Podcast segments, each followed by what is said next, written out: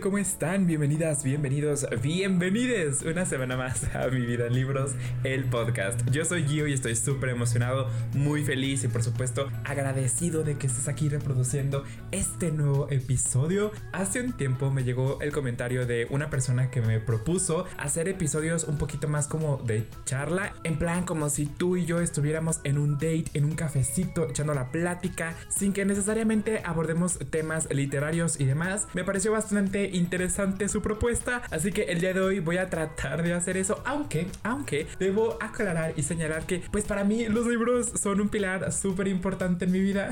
De hecho, el podcast se llama tal cual, Mi vida en libros, entonces es inevitable no hablar de los libros en todos los episodios, pero sí voy a tratar de platicarles un poco acerca de mi vida, de lo que ha estado pasando y tal, porque a ver, si hay algo que sí he recibido con cierta frecuencia, son comentarios de personas que me piden que les muestre un poco más de mi vida, de lo que hago más allá de los libros, diciendo que obviamente como mi cuenta se llama Mi vida en libros, pues que no nada más hable sobre libros, sino que también les muestre de mi vida. Y entiendo perfecto, entiendo perfecto esos pensamientos, pero pasa, sucede y acontece que, no sé, a mí me cuesta mucho de pronto como mostrar de manera tan abierta mi vida y lo que hago o dejo de hacer. No sé, como que yo aprecio mucho el tema de mi privacidad y de tener un espacio para mí, entonces, no sé, como que me cuesta un poco de trabajo ese tema, pero voy a ir a lo mejor soltándome un poquito más aquí en el podcast. De nada cuenta, si escuchan ruido de fondo, es porque Mol está, no sé por qué, pero de pronto aprendió o le agarró un gusto a saltar y vaya tremendos saltos que se avienta. Entonces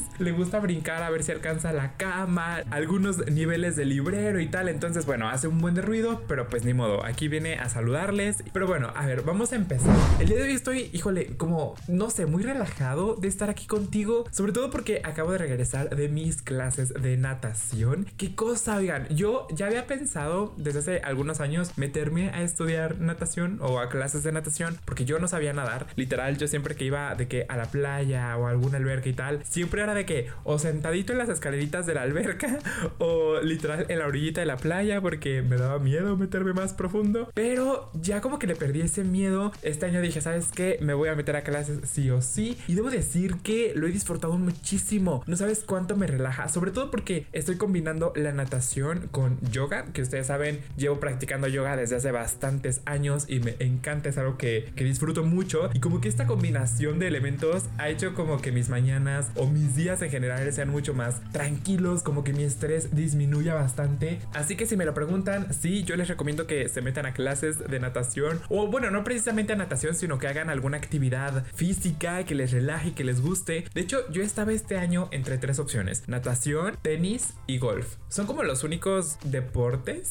que genuinamente me interesaría aprender. Porque de ahí en más de que, que el vóley, que el básquet, que el fútbol. Ay, no, esos no son precisamente deportes para mí. Yo soy más de otro tipo de actividad física. Entonces, de momento le he estado disfrutando muchísimo. Y no sé, como que de hecho también uno de mis propósitos de este año en general ha sido despegarme un poquito más del teléfono. Como que en los últimos años no es que me haya vuelto dependiente del teléfono, pero sí soy muy asiduo a estarlo llevando a todas partes para mantenerme comunicado o a simplemente entrar todo el tiempo a redes sociales, ver qué están publicando mis amigos, la gente a la que sigo, sabes, como para andar ahí en el guateque, pero la realidad es que me he dado cuenta que al menos en lo que va de este año me he topado con contenido que no me está aportando ningún tipo de valor. De hecho, me he dado cuenta de que hay ciertas plataformas que a pesar de que tú no sigas a ciertos usuarios o cierto tipo de contenido, te muestra cierto tipo de videos. Y yo sé que mucha gente allá afuera utiliza esta frase de el conocimiento es poder y estoy totalmente de acuerdo con eso. Creo que siendo una sociedad informada y conocedora de lo que sucede, pues podemos tomar mejores decisiones. Lo entiendo perfecto, pero también soy de la idea de que hay que cuidar mucho qué tipo de información estamos consumiendo, qué tipo de información estamos incrustando en nuestra mente. Fíjate, me di cuenta de que al menos durante las dos primeras semanas de enero, lo primero que hacía al despertar era tomar mi celular y entrar a Twitter para ver qué acontecía en el mundo en general. Y gran parte de la información que me topaba ahí era demasiado densa, información muy compleja, a veces había videos un poco fuertes para mí y la verdad es que me generaba una sensación de estrés, de coraje y cuando me di cuenta de que ese tipo de contenido era lo primero que estaba consumiendo al despertar, decidí tomar cartas en el asunto y hoy en día ya no es lo primero que veo, de hecho ya estoy procurando alejarme un poco más de las redes sociales. Por supuesto sigo generando contenido porque ustedes saben, es algo que me gusta, que me apasiona, que me encanta,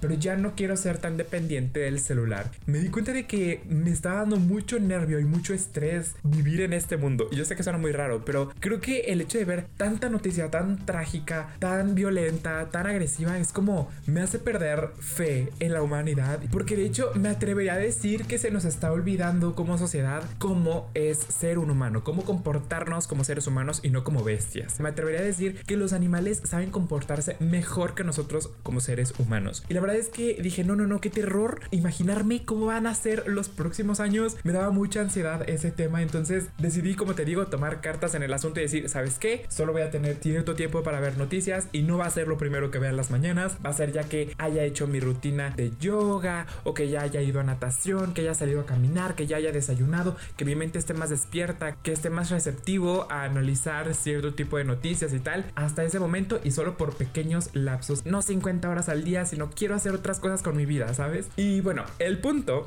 es que dentro de todo ese contenido que de pronto consumía en las mañanas y tal, he visto que se ha puesto un poco, pues no quiero decir de moda, porque en realidad no es algo nuevo, es algo que pues ya ha estado presente desde hace bastante tiempo en el mundo literario en general y es el tema de las personas que suelen leer 1794 libros en un día o al mes o al año. Mucha gente está empezando a criticar a creadores de contenido que mostraban o que decían que habían leído 20 libros al mes o en una semana, lo que sea, ¿no? Porque decían que este tipo de creadores de contenido o de lectores no, no leían realmente, que lo que estaban haciendo era solamente impulsar a la gente a querer consumir, consumir, consumir libros sin disfrutarlos, sin analizarlos, inclusive que no estaban leyendo correctamente. Por otra parte, había gente que decía que estaban mintiendo, que en realidad no habían leído esos libros, que nada más estaban haciéndolo para figurar y tal. Y ay, Dios mío. Ahí fue donde yo dije, a ver, el mundo está lleno de mucha agresividad últimamente, de mucha negatividad. ¿Por qué inyectamos esa misma energía a algo tan preciado como lo es la lectura? Algo que deberíamos estar disfrutando, que deberíamos gozar. ¿Por qué lo estamos contaminando con pensamientos de este estilo? Y aquí yo tengo una teoría conspirativa sobre por qué sucede esto y por qué la gente suele criticar mucho a ciertos creadores de contenido. Y la cosa está en que siento que hay gente que proyecta sus propias inseguridades, sus propias frustraciones en otros. Es decir, hay gente que no tiene la posibilidad de leer tantos libros por X o Y razón. Entonces, al ver que otras personas sí tienen esa posibilidad, pues tratan de drenar toda esa frustración en ellos. Y no voy a entrar en el debate de si está bien, está mal y guaraguara wiri wiri. No, aquí como te digo la cosa es plática a gusto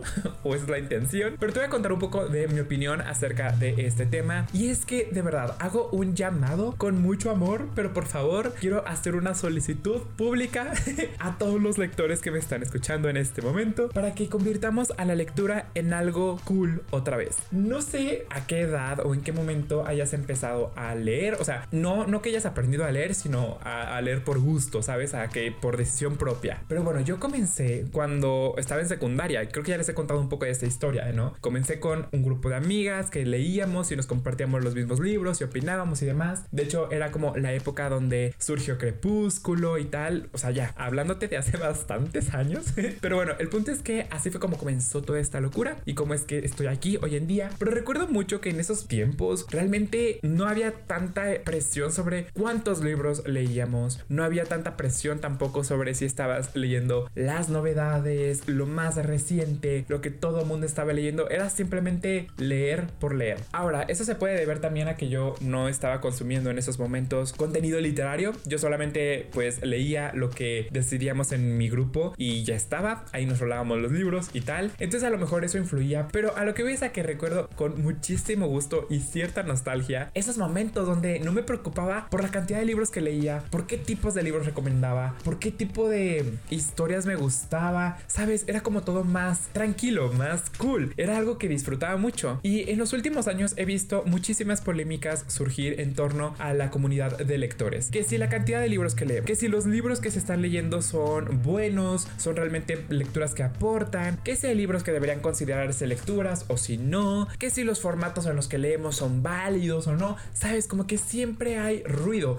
hay gente que busca generar ruido en torno a los libros. Y como te digo, no es algo nuevo, no es como que yo diga, ay no, estos temas nunca se nos habían presentado en la comunidad, por supuesto que no, llevo bastante tiempo consumiendo contenido literario en YouTube específicamente. Y desde que empezaron a surgir los booktubers ha existido una ola de comentarios y de opiniones sobre si los libros que se recomiendan ahí son buenos o no, que porque la gente nada más lee literatura juvenil, que eso no es literatura, etcétera, etcétera, etcétera. Seguramente a lo mejor te habrá tocado escuchar ese tipo de, de polémicas, ¿no? Pero creo que últimamente se han acumulado más este tipo de, de comentarios y lo han hecho de una manera más ruidosa, sobre todo en el tema de TikTok. La verdad es que yo quería aportar mi granito de arena en, en este tema, en mi opinión, y como siempre les digo, esta es meramente mi opinión, ustedes pueden estar o no a favor o en contra, no pasa nada, cada quien tiene su opinión y está perfecto, pero yo sinceramente creo que son cosas que no importan.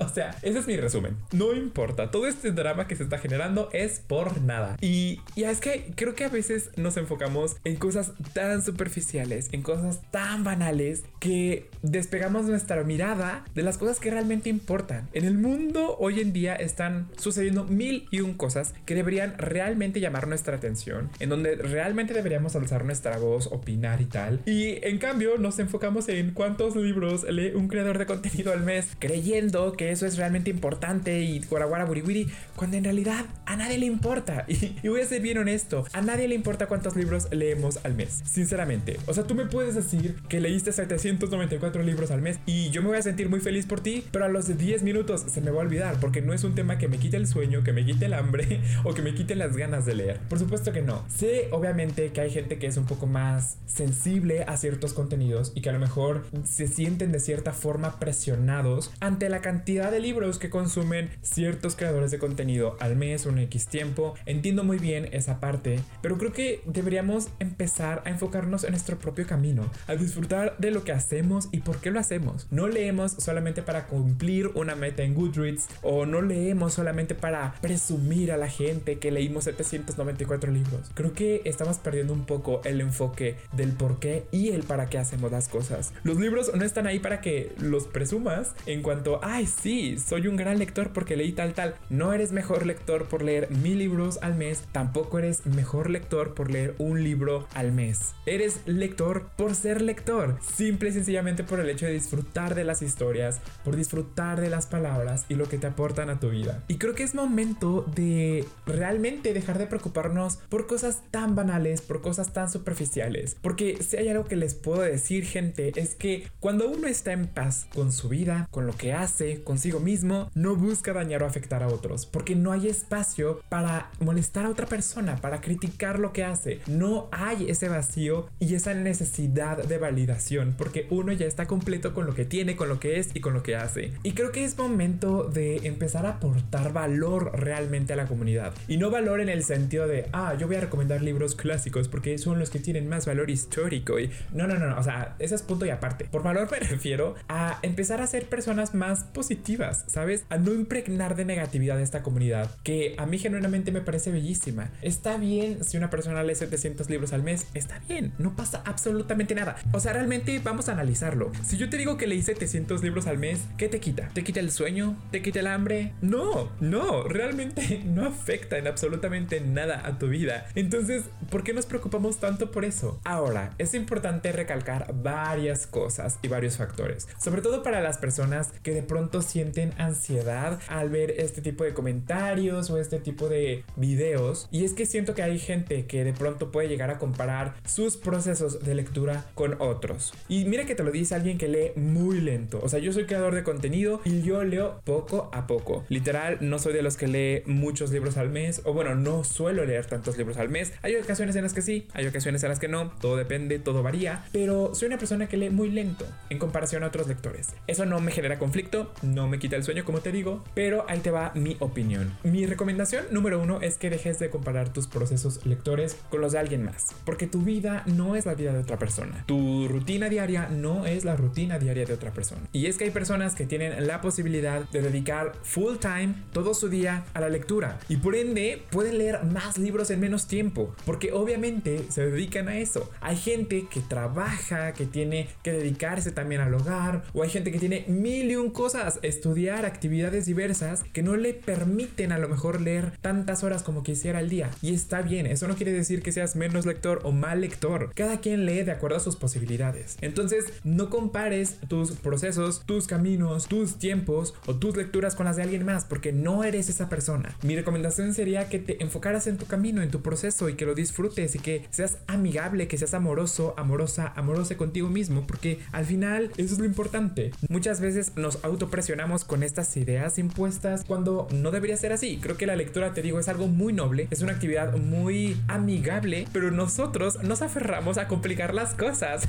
no entiendo por qué, pero como que queremos hacer la lectura algo complicado, cuando en realidad es algo muy sencillo, es algo que debe disfrutarse. Otro factor que debemos tener en cuenta es que existen diferentes formatos de lectura. Hay gente que solamente lee libros en físico, es mi caso, porque a mí se me facilita más, digamos, a nivel visual, por así decirlo. O sea, como que yo digiero mejor las historias cuando las tengo en físico, pues. Pero hay lectores que disfrutan de los audiolibros, de los libros digitales, y está bien. Hay personas que aprenden más escuchando que leyendo. O hay personas que disfrutan más de los libros digitales que de los libros en físico. Y está perfecto, está bien. Hay formatos que también son un poco más fáciles de digerir en cuanto a tiempo. Por ejemplo, los audiolibros, que puedes ponerlos a una velocidad aún mayor, entonces las historias avanzan a un ritmo más acelerado. Pero bueno, a lo que voy es a que debemos entender que hay diferentes formatos. Y hay formatos que se leen más rápido o que se consumen más rápido que otros. Y está bien, no pasa absolutamente nada. Tampoco me voy a poner aquí a discutir sobre si los audiolibros se considera leer o no. Creo que eso lo podemos abordar tal vez en otro episodio porque da para mucho tema de conversación. Dejemos de frustrarnos y de comparar nuestro proceso con otros. Creo que si tú eres lector y eres creador de contenido y estás escuchando este episodio, deberíamos de verdad unir fuerzas para hacer que la lectura sea cool otra vez. Que sea una actividad que a todos nos produzca paz, tranquilidad, que nos emocione, que nos alegre y que nos una como lectores. Y no que nos separe y que haga grupitos de quiénes son los cool porque leen mucho o quiénes son los cool porque leen las novedades. A nadie le importa. Yo cuando me voy a dormir no me pongo a pensar, híjole, leí solamente un libro al mes. ¡Qué horror! No, yo me voy a dormir y ya está. Disfruto de mi sueño. y creo que eso es lo importante. Disfrutar de lo que hacemos. Disfrutar del por qué hacemos las cosas. Y recordarnos esto, ¿no? Que no estamos en una competencia. Que no tenemos por qué compararnos con absolutamente nadie. Que tú ya eres lector solamente por el hecho de disfrutar tus historias, que no necesitas la validación de otras personas ante los libros que lees, el tipo de historias que lees o el formato en el cual lo consumes. Tú decides, es tu ritmo, es tu vida, tus procesos, tú disfruta. Eso es como el resumen de este capítulo, o bueno, de este episodio, que, que disfrutes de lo que haces, que, que disfrutes de leer, que disfrutes de las palabras y que disfrutemos poco a poco de lo que hacemos, porque al final eso es lo que realmente nos da valor. Hasta aquí voy a dejar el episodio de esta semana. No sé, no sé si tuvo coherencia o no. es que a ver, ustedes cuando deben saber que cuando yo de pronto salgo al café con mis amigos, las conversaciones son algo muy parecido a esto, o sea, con menos estructura, a lo mejor, pero es muy parecido a esto, o sea, yo voy de un tema a otro en 5 segundos. Entonces, es muy probable que este episodio haya ido de por un lado y por otro, o sea, que no haya tenido un orden en particular, pero pues déjenme saber en redes sociales si les gusta este formato, este estilo, donde solamente les comparto como un poquito más de lo que estoy haciendo en mi vida, de lo que ha acontecido y demás. No sé, dígame y ya veremos si a lo mejor empezamos a implementar alguna sección especial aquí en el canal para hablarles de mi vida y de cosas que no tienen a lo mejor tanta relación con los libros. No sé, díganme qué les parece esta, esta idea, ahí se las dejo. Pero bueno, espero que estén disfrutando de sus vidas y también de sus lecturas. Les mando un abrazo gigantesco hasta donde estén. Mi nombre es Giovanni y recuerden que nos escuchamos el próximo miércoles aquí en Mi Vida en Libros, el podcast. Chao. Hey.